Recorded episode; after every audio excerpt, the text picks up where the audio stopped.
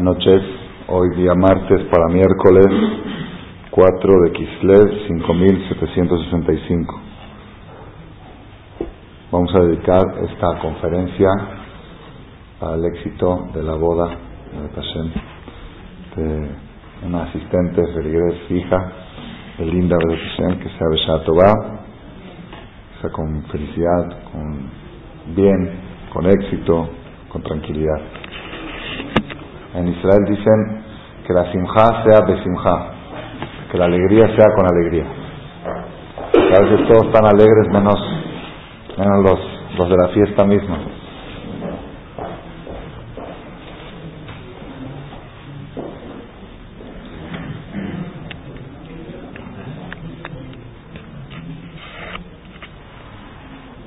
Hay una cosa especial que podríamos interpretar de la perashá de nuestros patriarcas, Abraham, Isaac y Jacob. La Torah cuenta en la perashá anterior y la última que leímos el noviazgo de Isaac, el segundo patriarca, con Rivka, Rebeca. Y en la perashá última que leímos dice así, Bahi Isaac ben Arbaim Shana, fue cuando tenía 40 años, Becastó de Rivka, cuando se casó con Rivka, Bat Betuel, hija de Betuel. Rivka era hija de Betuel. Aramí, Bat Betuel Aramí, Betuel de Aram. Ajot Laban Aramí Loleisha.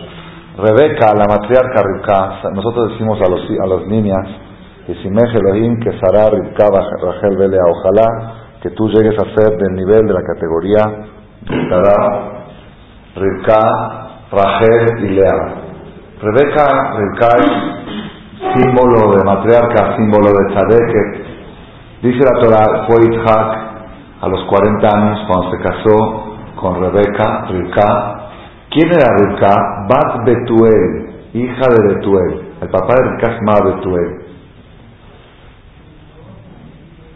Aramí, de Aram, de Siria, de Irán, Irak, por ahí. Ajot Labán, era hija de Betuel y hermana de Labán. ¿Saben ustedes quién era Labán? Labán Aramí, Labán el tramposo, Labán fue el futuro suegro de Jacob que vamos a ver en la Perashá la semana que entra.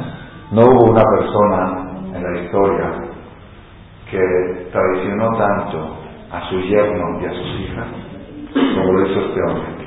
Era traidor, era idólatra, como dice el Pasú Inicia Ray. Era gente materialista, mentiroso. Le cambió el contrato de trabajo a su yerno cuántas veces hacer como 100 veces. 100 veces le cambió el contrato y hay un libro que explica cómo eran las 100 veces. La primera vez le dijo, bueno, todos los animales que nacen manchados son tuyos. Manchados, ¿cuántos nacen manchados? Como tigres, muy pocos, por porcentaje muy pequeños, 3 por mil. Dios hizo un milagro que el 80% salieron manchados.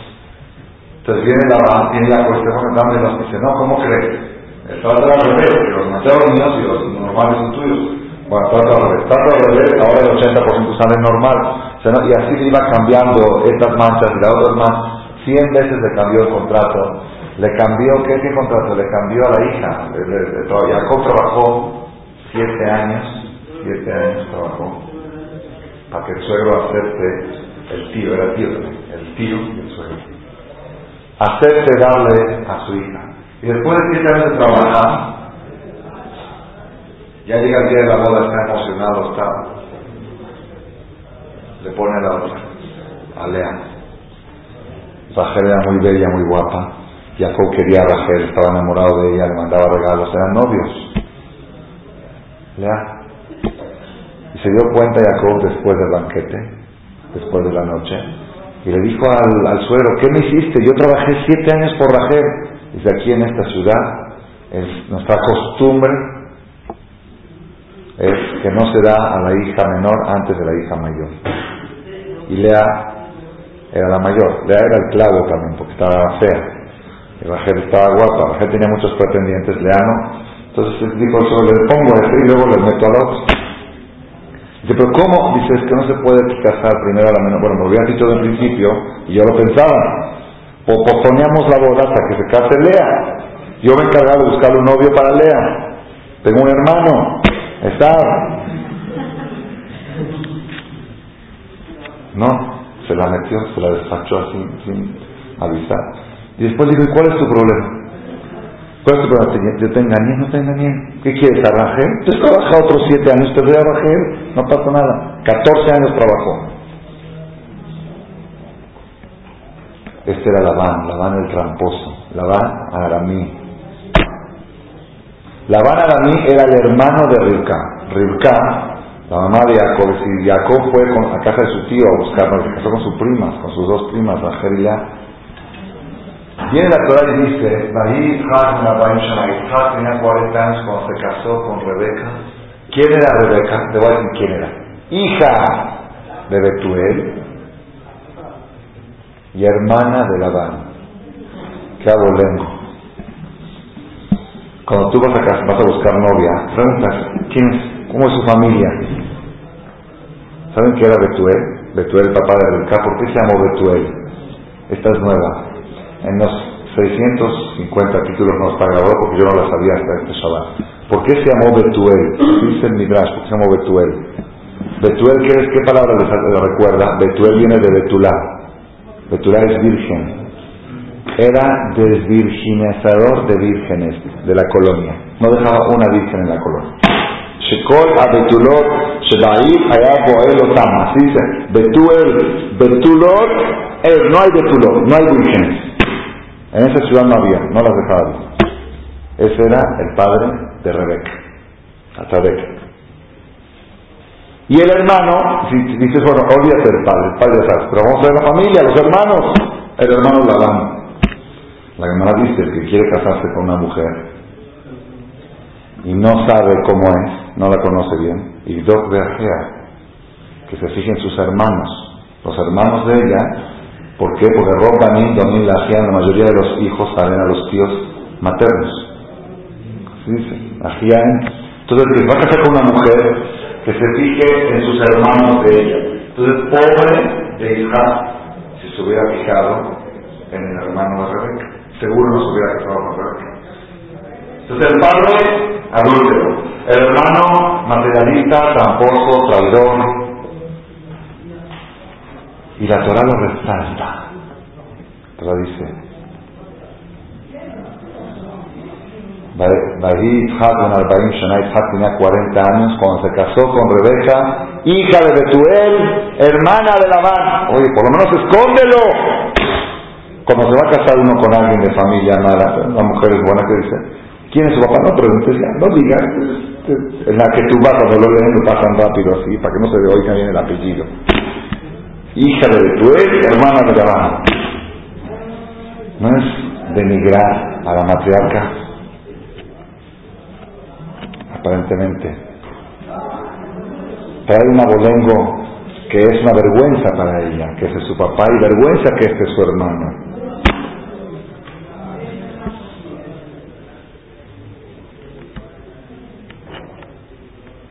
Ustedes saben cuando fue Eliezer a buscar novia para, su, para el hijo de su amo, para Isaac, llegó allá, llegó con mucho dinero, sí llegó con mucho dinero, con camellos cargados de regalos y joyas y todo. Y ahí la te das cuenta que durante el diálogo, a ver si sí se hacía o no se hacía, de repente desapareció Betuel. El papá de Rebeca desapareció.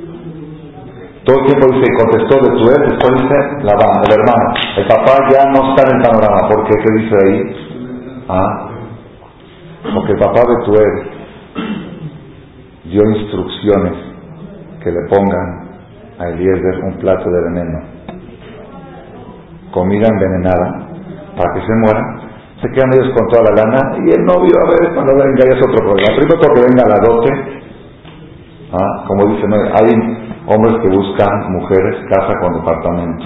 Digo, novia este, con departamento. Otros buscan departamento con novia. ¿Sí? Entonces, estos así, viene aquí, viene aquí Eliezer a proponer un noviazgo para mi hija. Viene con mucha lana. Primero que todo venga la lana. Después vemos qué pasa. Quizá no nos arreglamos. Mejor lo envenenamos. Nos quedamos con todo y fue así, sí, así fue. Le pusieron el plato de veneno, comida envenenada. Vino un malaz del Shamay y cambió los platos. Y el plato envenenado lo comió Betuel y falleció. Betuel falleció cuando vinieron a pedir a su hija. En un intento de asesinato. Ese era el padre de esta mujer. Bat Betuel, hija de Betuel.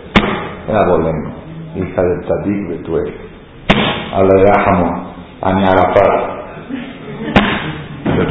También lo envenenaron, dice. Y hermana de la murió el hermano de Arafat también. Ya ¿no? Esta semana.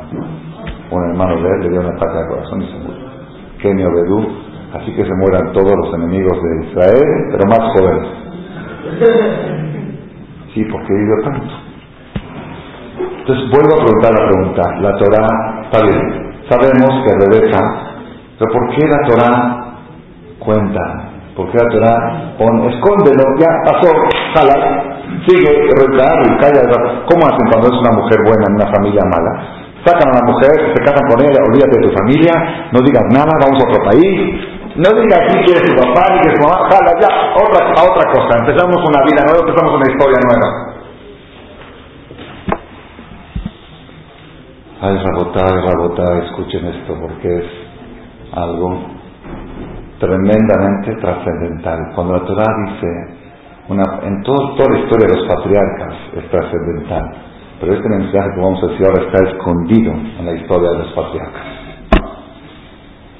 Hay una Gemara que dice en el Talmud, Ani Veashir Verasha Bain Levin. Después de 120 años, cuando sube la persona al cielo, 120 años no a partir de hoy, menos los que ya tienes, porque hay gente que cree 120, nunca llega. No, Después de 120 años, llega la persona al cielo y le preguntan, ¿tú estudiaste Torah? ¿Hiciste mitzvot? ¿Fuiste tzadik? Dice, no, allí no hay mentira. ¿Y por qué? ¿Por qué no estudiaste Torah? Va a venir uno y va a decir, la verdad, yo era muy pobre, no tenía recursos, apenas me alcanzaba mis 10, 2 horas de trabajo para comer. ¿De dónde voy a tener tiempo y cabeza para ir a buscar un maestro para estudiar Torah? Era pobre. Es uno que dice, tiene razón, no tenía dinero, no tenía tiempo para estudiar Torah por tanta pobreza. Le van a decir, era más pobre que Hilel. Hilel, ¿han escuchado ustedes hablar de Hilel? Hillel fue uno de los más grandes rabinos que hubo en la historia del pueblo de Israel, Pero Hillel no, no nació rabino. Él, cuando estaba casado, vivía con su esposa, era muy pobre y vivía de leñador. Él cortaba leña, la leña era el combustible de aquella época. Cortaba leña en el bosque, vendía leña y ganaba dos monedas. Una moneda le daba a su esposa para el gasto del día y otra moneda para pagar la entrada al Beta Midrash, a la clase de Torah. Antes acostumbraba que para entrar a la clase de Torah había que pagar. El que no paga no entra. Igual que hoy, hoy hay que pagarle a la gente para que venga a estudiar. Pero antes, el que quería entrar a estudiar tenía que pagar. ¿Por qué? Es muy raro, ¿no? ¿Por qué? Pues no sé porque yo nunca lo entendía. Pero hace poco leí en un libro, no de Torah, un libro de consejos así que un padre le da a su hijo. Le dice, nunca te apresures a ofrecer tus servicios gratuitos. Piénsalo dos veces. Antes de ofrecer un servicio gratis, piénsalo dos veces. Porque generalmente las personas tienden a no valorar algo que se les da gratis. Es por naturaleza humana.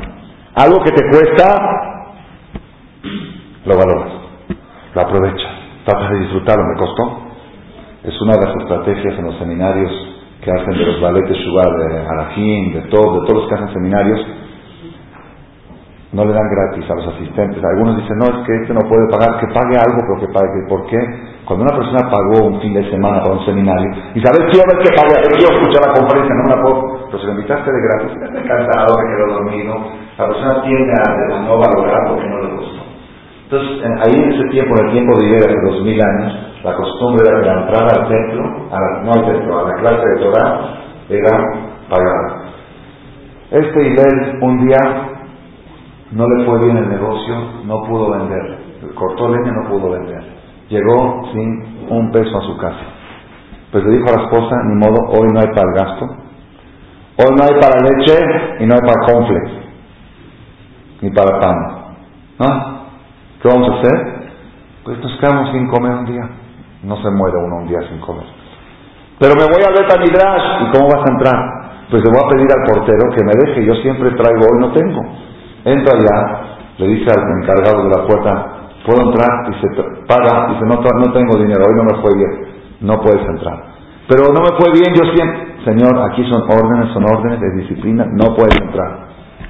Todavía no era Hilel el era una persona normal, un comerciante.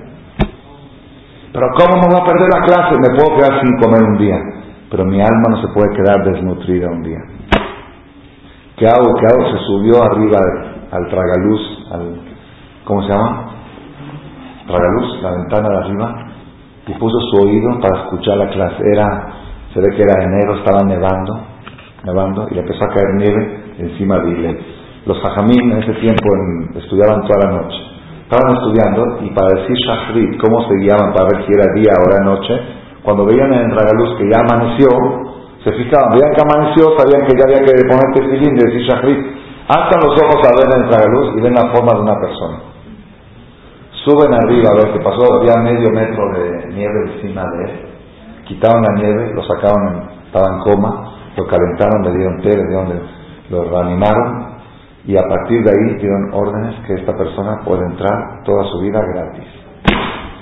Porque ella demostró que él sí valora. Una persona que está dispuesta a poner su oído Así bajo la nieve, este sí valora la Torah, este puede entrar gratis. Entonces le van a preguntar aquel pobre, ¿tú eras más pobre que Ilé? ¿Ok? ¿No eras más pobre que Ilé? Entonces tienes, te vamos a poner el lugar que te corresponde. No mereces, el de no mereces disfrutar de placer. Y no tienes pretexto de decir que eras pobre porque había un pobre más pobre que tú, que llegó a ser un gran jajam a pesar de toda su pobreza. ¿Ok? Llega otro, dicen, ¿y tú por qué no estudiaste Torah? Yo, mi problema es que era archimillonario. Tenía negocios y negocios, inversiones. Y no, no, no, por más que quería, los negocios me llovían, no, porque era imposible. Era imposible, como me dijo un señor aquí en México, un señor, Benporatus es un joven, 30 y 40 años, pero me lo dijo antes de 30 años. Dice que él prometió en Kipur, un señor que tiene miles y miles de millones de verdes, no de pesos. Miles. Hace 10 años que tenía dos mil, ahorita tiene más. Le dije, ¿qué vas a prometer ahora antes de Kipur? Me dice, voy a prometer este año dedicarme un poco menos al trabajo y más a la familia. Dije, ¿a qué te refieres? Si nada más voy a trabajar 12 horas al día menos al trabajo y más a la familia. Dije, ¿y ahora cuánto trabajas? Hasta ahora. Dice, no, olvídese, salgo a las 7 de la mañana de mi casa, a veces antes, y no regreso hasta las 12 de nada. Digo, estás tú no, lo necesitas. Así que, ahora, ahora en Kipur a prometer trabajar solamente 12 horas. ¿Saben qué me contestó? Ajá, es que me llueven los negocios, me llueve, dice, me, me, meten a la mesa una mercancía que pongo un millón y mañana la vendo tres, ya está vendida antes de comprarla. ¿Qué le digo? No, ya no necesito, ya tengo de más, ya me tengo que ir a mi casa, me está esperando mi esposa, en la mesa me ponen los negocios. Todos que dicen ustedes, Habana, ojalá, ¿no? Ah, Ojalá nunca, jamás lleguen a tener ustedes ese problema. Problema grave. Grave porque el Señor perdió el norte de su vida. Se supone que el dinero es para vivir. ¿no? Si ya tienes el dinero suficiente para vivir, ya tienes causa para trabajar. Y si trabajas para no estar ocioso, bien, tres, cuatro, cinco horas para no estar sin hacer nada, todavía. Pero que digas, me llueven, oye, tú tienes que tener tus horarios, tienes tu familia, tienes tu clase de Torah. Si, uno necesita, es el caso de Iglesias, pero si no necesita. Yo era multimillonario, tenía tantos negocios, no podía yo dedicarme a estudiar Torah. Si no, como dicen, el que tiene tienda, que la tienda, y si no, que la venda. ¿Sabes qué? Si tú no controlas tu negocio, te roban. Entonces, ¿qué me voy a estudiar? Y voy a poner encargados. No hay encargados, pon un encargado fiel. No hay fiel, no hay en no hay fiel en nadie. No hay confianza en nadie. A esta persona le van a decir, entonces tú no estudiaste Torah por tantos negocios, eras muy rico. Eras más rico que Rabbi Azar ben Harsum. Rabbi Azar ben Harsum, un rabino del Talmud, su papá le dejó de herencia 400 islas. 400 islas, en tipo Cancún, 400, ¿ok? Y una flota de 400 barcos, cruceros. No sé cruceros o mercantiles. Él estaba en la yeshiva, de repente le contaron que falleció su papá, y fue a tu testamento, 400 islas, la isla tal, la isla tal, la isla tal, tuya, escriturada tu nombre, y todo, todo trabaja, todo a tu nombre, y, la flota de 400 barcos a tu nombre. Dice el Talmud que jamás en su vida Rabbi Azar en fue a visitar una de ellas. Jale traía una sutilidad. Hoy te estás robando. Prefiero que me roben dinero, no me roben mi iba a cobrar sus rentas, pero te están. A mí nadie me puede robar nada, lo que me toca, nadie lo toca. Si me van a quitar algo, Dios va a robar pero mi Torah que no me lo toque. Mi estudio que no me lo toque. Jamás en su vida fue a visitar ni uno de los 400 barcos. Un poquito por vanidad, ¿no? Yo si estuviera, también me, seguiría, yo creo que seguiría estudiando a Pedro iría a ver, a ver mi isla, a ver cómo está, a ver cómo está la otra. Hace poquito tomamos una foto al lado de mis islas. Una buena Nada. Jamás jamás disfruto. Vamos a perder tiempo. Le van a preguntar a este rico.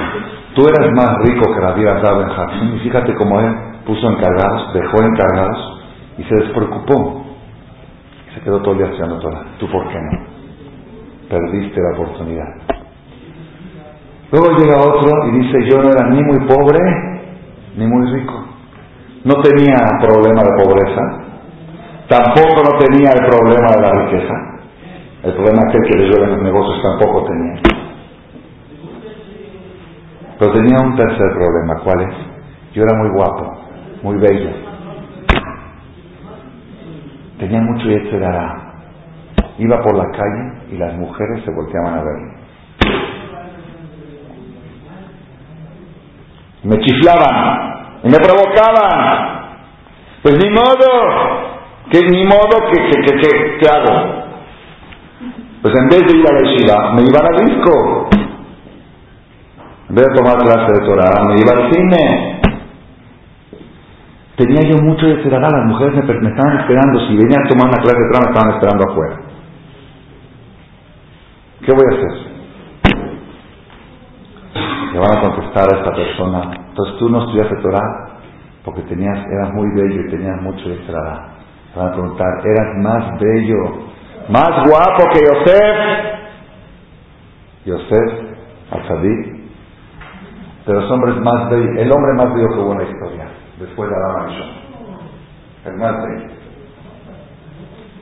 Tan, tanta belleza de Yosef, cuando Yosef desfilaba por Egipto como, como primer ministro de Economía en el desfile nacional, las chavas, las mujeres se paraban arriba de la, arriba de la muralla al sur para verlo, para disfrutar de su belleza. La Gemara dice que las mujeres lo veían de la excitación, les venía la menstruación antes del tiempo.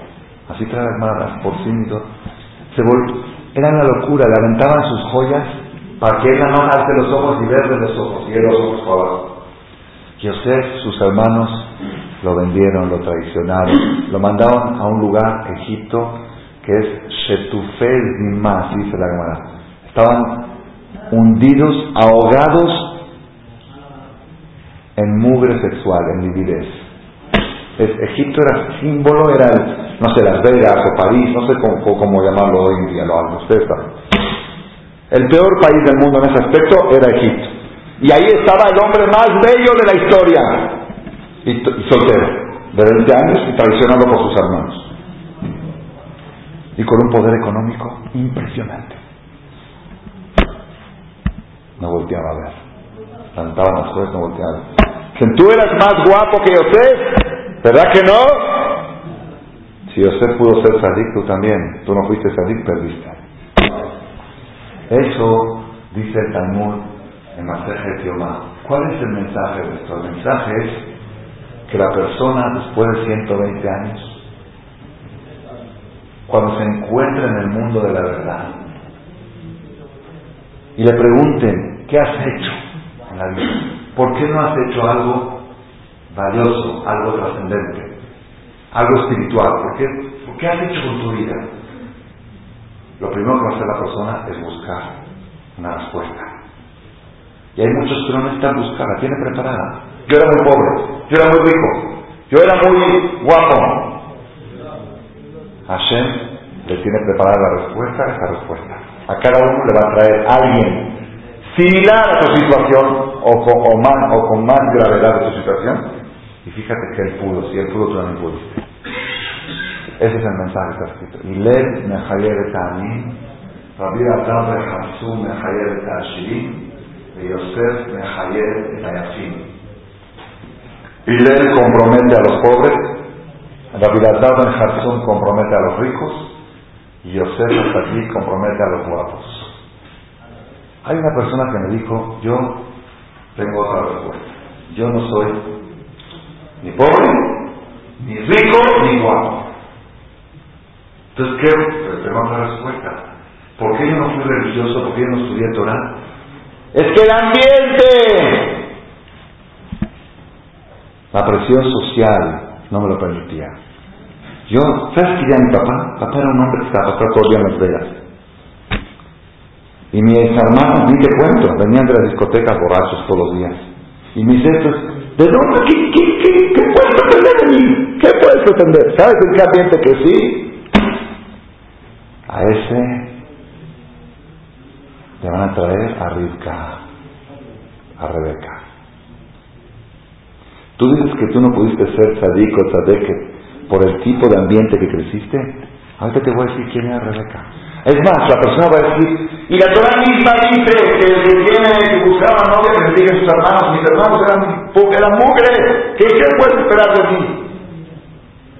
Pues fíjate que los hermanos de Rebeca también eran mugre, el hermano, y el papá era peor que mugre. Sin embargo, ella salió tzadeket. Que Shoshana ben Ahojim, Ken Rayati ben Abanot, como una rosa, dice el cantar de los cantares, como una rosa entre las espinas en un campo, una, una rosa en un campo de espinas, así es mi compañera entre las mujeres. Así dice Dios sobre el pueblo de Israel. El pueblo de Israel es una rosa en un campo de espinas. Pues en, un campo de rosas, un campo de rosas, en un campo de espinas, de repente encontrar una rosa es un milagro. El pueblo de Israel está rodeado de espinas, que Shoshana como una rosa entre las espinas. ¿Por qué trajo el ejemplo de la rosa entre las espinas? Es algo muy interesante. Que cuando viene el viento, las espinas pican a las plantas, pican a las flores. La rosa tiene algo muy especial. Entra el piquete, sale la espina y no se nota nada, queda todo igual que antes. Es igual el pueblo de Israel. Lo pueden picar, los pueden perseguir, al final holocaustos, queman, ahí están las yeshivot, ahí está el pueblo de Israel, ahí están las sinagogas, cada año inauguran una nueva sinagoga y un Sefer y yeshivot. Shoshana ben Ese pasú fue dicho sobre Rebeca. Rebeca vivió entre espinas y salió una flor. Tú también puedes haber sido flor. Cuando la persona quiere dar ese pretexto de que yo no pude ser religioso, no pude ser Shomer Mitzvot por la presión social, le van a traer un ejemplo de alguien. Yo no creo que se tengan que ir tan lejos hasta Rebeca, seguramente van a encontrar también en nuestra generación gente que se ha superado a pesar de toda la presión social. Pero en un caso muy extremo, la persona diga, no, no, no, no. Pero el papá de, esta no era igual que mi papá, mi papá era más, se van a decir, era más, tu papá era de los que desvirginizaban a todas las mujeres de la ciudad. ¿Verdad que no tanto? Tus hermanos eran como la banca, hacía esto, esto, ¿verdad que no tanto? Y sin embargo salió Rebeca. Así trae Rashi, que ese es el mensaje. Por eso la Torah dice, de los 40 años, cuando tomó a Rebeca, Bat Betuel, hija de Betuel, Ajot Labán, hermana de Labán, Aramí, mi padán Aram de la ciudad, la ciudad mugrosa, papá mugroso y hermano mugroso. Todo de así, todo, así se padán Aram. La ciudad era malvada, el papá era el mujeriego desgraciado y el hermano era un patriarca, y tramposo, y idólatra. Y esta, la rosa, matriarca, si tú quisieras, te pudieras haber convertido en una matriarca del pueblo de Israel. Nada más tú no quisiste. Esa no será la cuarta respuesta a la persona que diga, yo nací en un ambiente hostil. Fíjese que el Yetzirah es muy especial. El Satán es muy especial para ayudar a la persona a buscar justificativos y pretextos. ¿Por qué? ¿Por qué? Una vez, lo cuento esto porque es, para que vean ustedes cómo quiero seguir con el mensaje que aparece en esta semana. Fíjense, una vez me pasó que le dije a mi hijo mayor, me constaba aquí en la yeshiva, ¿por qué no ves tu compañero fulano? ¿Cómo estudia? ¿Con cuánto, con qué ganas estudia? Y cómo le echa ganas. Y tú estás flojeando así. Le reclaman. ¿Saben qué me contestó?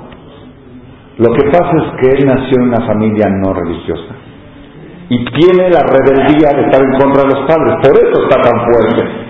Pero yo, pues, ¿qué, qué puedo hacer? Tuve la mala suerte de nacer en una, por decirlo así, lo digo así.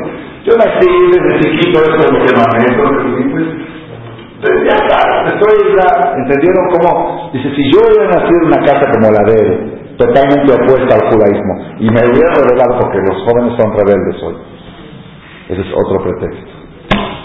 Otro pretexto. Y es verdad, ese pretexto es cierto, sí es cierto. A veces el antagonismo apoya al joven para hacer Teshua. El hecho de que, ah, ¿verdad que no le gusta que coma cosas? Ahora, otra cosa, ¡Beatriz! ¡Jalal Israel! ¡Mejita! Luego, les voy a mostrar que a mí no me van a decir lo que tengo que hacer. Es una, una especie de rebeldía. Una vez en Israel pasó en un kibutz, de los kibbutzim lo hablan Shomer ustedes habrán escuchado.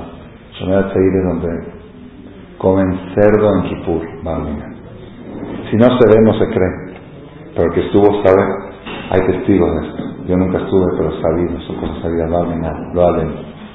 Una persona de aquí de México me contó que estuvo una vez de Ashara Balminan, le tocó estar en un kibutz y vio un letrero en el comedor del kibutz, en la víspera de Kippur. El que piensa ayunar en Kippur, que apunte su nombre para que le guardemos comida para acabando Kippur. De 700 personas habían dos apuntados. Arroz escapó, se fue a hacer Kippur a Jerusalén. Un papá de Shomer Said le sucedió una tragedia. Barminan, Barminan, Barminan. Un hijo hizo Teshuvah. Pero Teshuvah no sé cómo fue, llegó a un seminario, se fue un Shabbat de Jerusalén, en el cote, y ahí lo agarró del cote, lo metió en el Shiva, se pero allá, se bajó, y le pegó. Y el papá está a su papá de Kitsur, tan, tan, trató el padre de hacer todo el esfuerzo para regresarlo al camino, a la normalidad,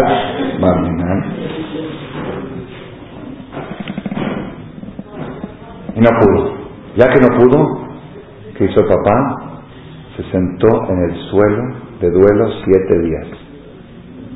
Sí, se sentó él y su esposa y sus hermanos, sus hijos, sentados en el suelo. Cuando venía la gente a dar presa, decían, ¿qué pasó? mi hijo, hágame cuenta que murió en la guerra. Para mí es peor que se murió en la guerra. Ya se murió. No está siguiendo mi educación Los reporteros gráficos, los reporteros, los periodistas de Israel, no son simpatizantes de la, religión. Son más que todo izquierdistas, la gran mayoría de ellos. Aprovecharon, le tomaron una foto al papá sentado en el suelo, llorando por la desaparición de su hijo. La pusieron en todos los periódicos, las primeras planas, y fueron a visitar al hijo a la yeshiva, el que ya estaba con barba y con feo. Y le dijeron, dime una cosa, tú, tú dijiste religioso, ¿ok? Te, respetamos, es tu derecho. Creo que, ¿cuál es el cuarto mandamiento? El quinto mandamiento, ¿cuál es el quinto mandamiento? Honrarás a tu padre y a tu madre. Sacaron la foto Mira lo que tú le estás haciendo a tus padres. Caigo en el quinto mandamiento. ¿Saben qué hizo él? Sacó una foto de su abuelo con pedazo y. Dijo, lo mismo que mi papá le hizo a su papá, yo le estoy haciendo a él. Él cortó la cadena. Yo la estoy regresando. Papá a un lado y yo me estoy uniendo a mi abuelo. Pero esto es verdad, a veces la rebeldía ayuda. El papá se rebeló contra el abuelo religioso y el hijo se rebeló contra papá no religioso. Entonces a veces, entonces me dijo un día mi hijo, mi hijo, es que aquel tiene la ventaja de que nació en una familia no y está en contra, por eso él está así bien dedicado de lleno al estudio, a la Gemara. Pero yo ya nací religioso, ya nací en esto.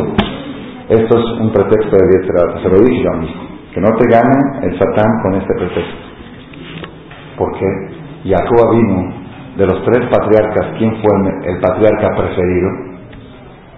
En el lenguaje talmúdico y del Zohar, Jacob es Bejir Shebabot, el patriarca preferido. ¿Por qué se prefirió? Todos son muy buenos, ¿por qué el preferido?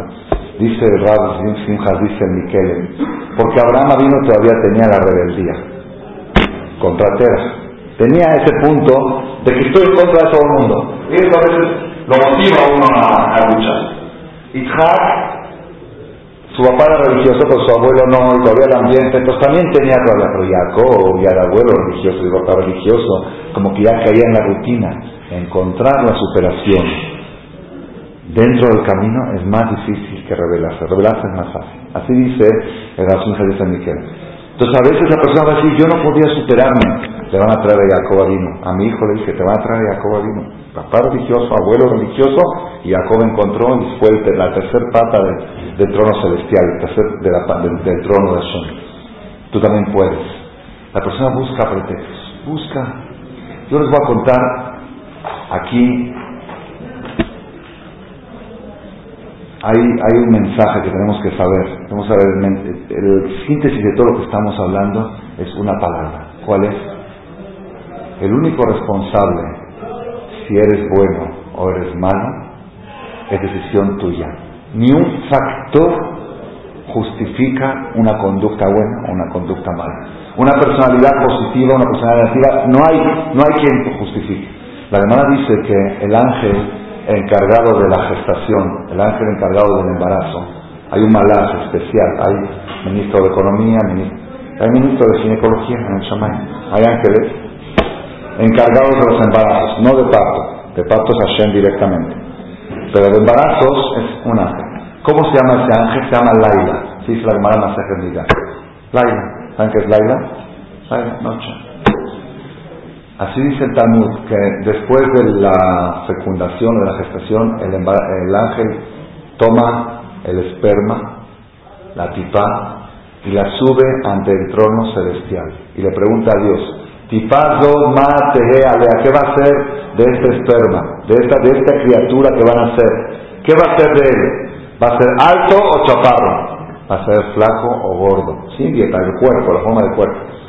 ¿Va a ser rico o pobre? Y Hashem le contesta. ¿Va a ser enfermo o sano? Y Hashem le contesta. ¿Va a ser moreno o rubio o güero? Hashem le contesta. Todo el ADN, ADN se dice, el DNA, lo designa a Kadosh ante el ángel cuando le sube el esperma a Borolán.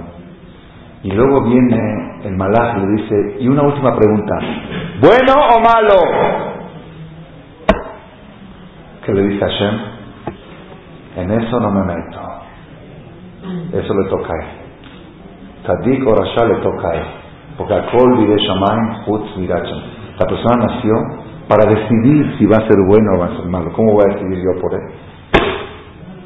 Eso no hay. Eso él lo decide. Solamente. Sin embargo, la persona busca pretextos. Tenía yo aquí, cuando llegué a Camachalco hace 14 años, en Share Shalom, un muchacho de 14 años que estudiaba en la escuela, en una escuela de esas tipo Shomer de aquí de México, de esas que educan a comer en Kipur. Me consta lo que estoy hablando.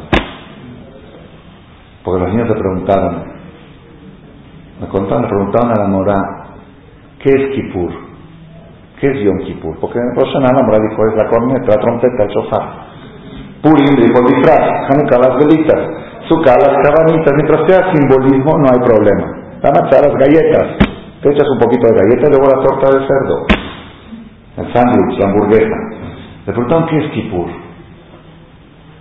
Y la mora le dijo, Kippur es un día que algunos judíos fanáticos ayunan. ¿Y usted qué hace, mora? Yo me voy al mercado Sonora me compro mis bisteces de cerdo, me voy a la marquesa y me hago mi asado. Pero no les está inculcando nada malo, le está diciendo su vida, tiene derecho, ¿no? Mamina. Este muchacho estudió ahí, era un muchacho Eser, Eser, Eser, ¿saben qué es Eser? 10, 10, 10. En su vida, me contó papá, en su vida desde el kinder le trajo un 9.9.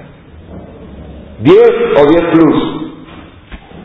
El papá tenía muchas esperanzas de este hijo que va a ser un gran comerciante. El papá tenía varios edificios en el centro y le estaba preparando ya, ya, ya veía el futuro que este va a ser uno, este se va a comer el centro con esa calificación, muchacho guapo, inteligente, lúcido, despierto.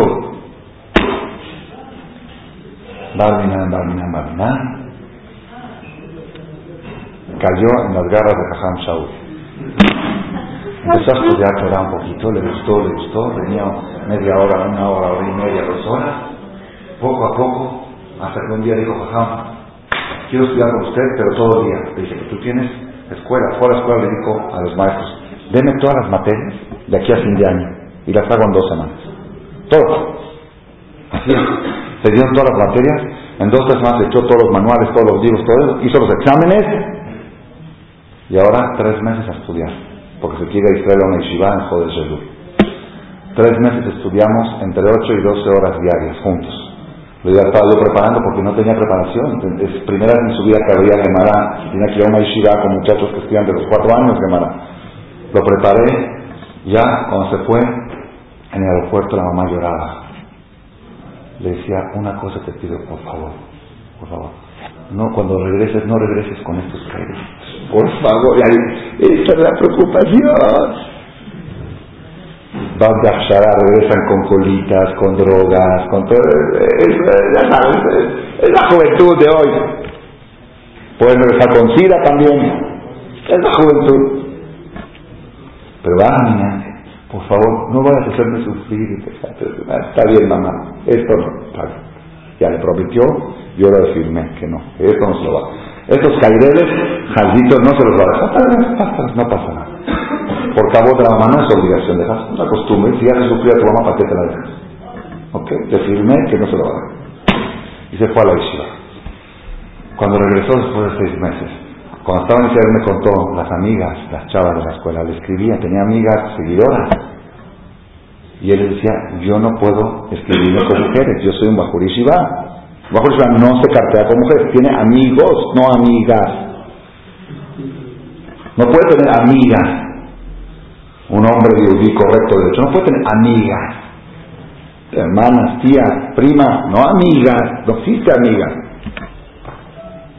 O novia y esposa, punto. Y le seguían escribiendo y él no les contestaba. Se ofendían, se enojaban. Cuando llegó ya que iba a regresar para Texas, iba a regresar a México, él me contó fueron todos sus amigos al aeropuerto a recibirlo, los amigos del Celte, de Reventón, amigos de la... Y todos estaban a ver, a ver cómo se viene.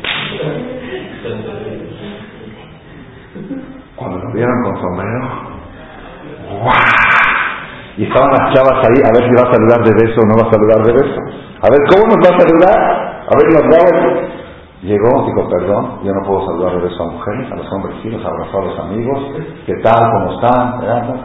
Ya después los invitaba a tomar una clase, iban a tomar clase cada noche en casa de un amigo y cenaban juntos, yo los vi cenando en Aladinos. Bueno, y este muchacho siguió subiendo y subiendo. Hoy, ya Baruch Hashem, es esto, pasó hace 15 años, es padre de familia, es padre de los más importantes. Creo que va a llegar a ser uno de los rabinos más importantes de la República Mexicana. Este joven. Cuando el muchacho iba superándose y creciendo, yo veía a los amigos de él, los ex, los amigos, seguían siendo amigos, pero ya. Y yo le dije, oye, pues, ¿por qué no aprendes de Abraham? ¿Por qué no sigues tu camino? ¿Por qué no vas también a una? Resulta que los papás de, de este Abraham este muchacho que estoy contando, estaban casados 14 años y no tenían hijos. No eran nada religiosos, cero, cero, no son. Viajaron una vez a Israel y alguien les dijo, ¿por qué no van a visitar a Babasali? Fueron a visitar a Babasali. Babasali le dijo, tómate este, este vaso de arak, arak, y piensa, promete hacer algo, una, y verdad Hashem vas a tener un hijo. Tomó la, este de Ara, a los nueve meses estaba cargando a este hijo, a este bebé, Brit Milá. Entonces cuando yo le preguntaba a los amigos, ¿y usted por qué? ¿Usted por qué? Es que él nació de una verajada bujacira, de la bujacira. Él, viene ya, él ya nació con santidad. ¿Nosotros qué? ¿Quién sabe dónde me engendró mi papá y mamá? ¿En Acapulco o en algún lugar? Yo nací mal. De un principio ya vine mal. Esa es otra respuesta que la gente, la gente busca. Cuando uno ve un amigo, igual que tú, del reventón, del frente y todo, y de repente se hizo, ¿y tú qué? Busca uno el pretexto. Por eso vino atrás y agarró, sí, sí existen. Hay libros que dicen de que hay que procurar no procrear la noche de Shehuaridad. Que niños que nacen de la relación de esa noche, Barminan, se descarrilan, desertan al judaísmo. Pero más grave es la noche de Nitil, de Imachshemo, que esa noche tiene tumá, que no es bueno engendrar esa noche. Así está escrito bastante. Entonces, la noche de Shehuaridad, del 25 de diciembre, que es 24 en la noche, que no es bueno engendrar. Entonces uno dice, no sé, yo quizás soy tan desgraciado porque quizás soy de esa noche. Uno no sabe que busca la persona algún pretexto. Viene la Torah y ¿qué hizo? Agarró a Isaac y a Rilka, la misma madre, el mismo padre, a veces la misma madre, no padre, pero quizás hubo diferentes circunstancias de engendración, el mismo embarazo. Jacob y Esab, ¿y ahora qué? A ver, dime qué. Papá el mismo, mamá el mismo, ambiente el mismo y gestación idéntica, exacta. No, lo que pasa es que yo nací con complejo de inferioridad porque mi hermano fue el mayor. Ok, Estás fue el mayor, tú eres el menor. Estás fue el mayor. A mí uno dice, no, que yo nací segundo. No, Jacob fue el segundo. Fue el segundo y se convirtió en primero. Para que veas que tú decides el rumbo de tu vida. Este es uno de los mensajes más Hay que acordarse siempre de Rebeca, hay que acordarse de Hilel, el pobre, de la vida Ben Harsum, el millonario, de Yosef Tzadik el guapo, de Rebeca la hija de adúlteros y hermana de rateros, y de Jacob y Esab, del mismo padre, de la misma madre, de la misma gestación. Uno Tzadik Gamur y otro símbolo de Edom, de Rasha, que no es lo que tenemos que nosotros aprender, uno de los mensajes trascendentales de la Rasha Creación, que nos ayude. Yo les voy a decir a qué. Basta de buscar culpables. Se terminó. No hay. No, nada te va a servir. Ante la gente puede ser que sí. Ante la gente si tú le dices, es que mi ambiente no me lo permite, la gente te lo acepta. El jajam, si es un jajam moderno, también te lo va a aceptar. Va a decir, bueno, tiene razón, la presión social. También, en este mundo sheker, en este mundo falso, aceptamos los pretextos, aceptamos las culpabilidades que le echamos alrededor. Pero en el mundo de la verdad, No hay una respuesta que vas a poder dar porque no fuiste bueno. Todas las que ves te van a traer alguien que tenga la misma respuesta que fue ti. ¿Por qué tú no? Señor nos ayude que podamos convencernos de esto. Tu nivel espiritual, el único responsable es tú mismo. Si lo hacemos desde Hashem, entonces cada día vamos a buscar la superación, vamos a buscar el camino de salir adelante y de tomar como ejemplo a ese Abraham Avino, de tomar como ejemplo a Rebeca, como ejemplo a Ilé, como ejemplo a gente de nuestra generación que han hecho esos cambios radicales en su vida y han salido adelante y de esta manera vamos a llegar a Hashem cada día estar más cerca de Bodolam y poder, con ayuda de Dios, ser uno de los 30 Abraham Avino que hay en cada generación. Amén más alto.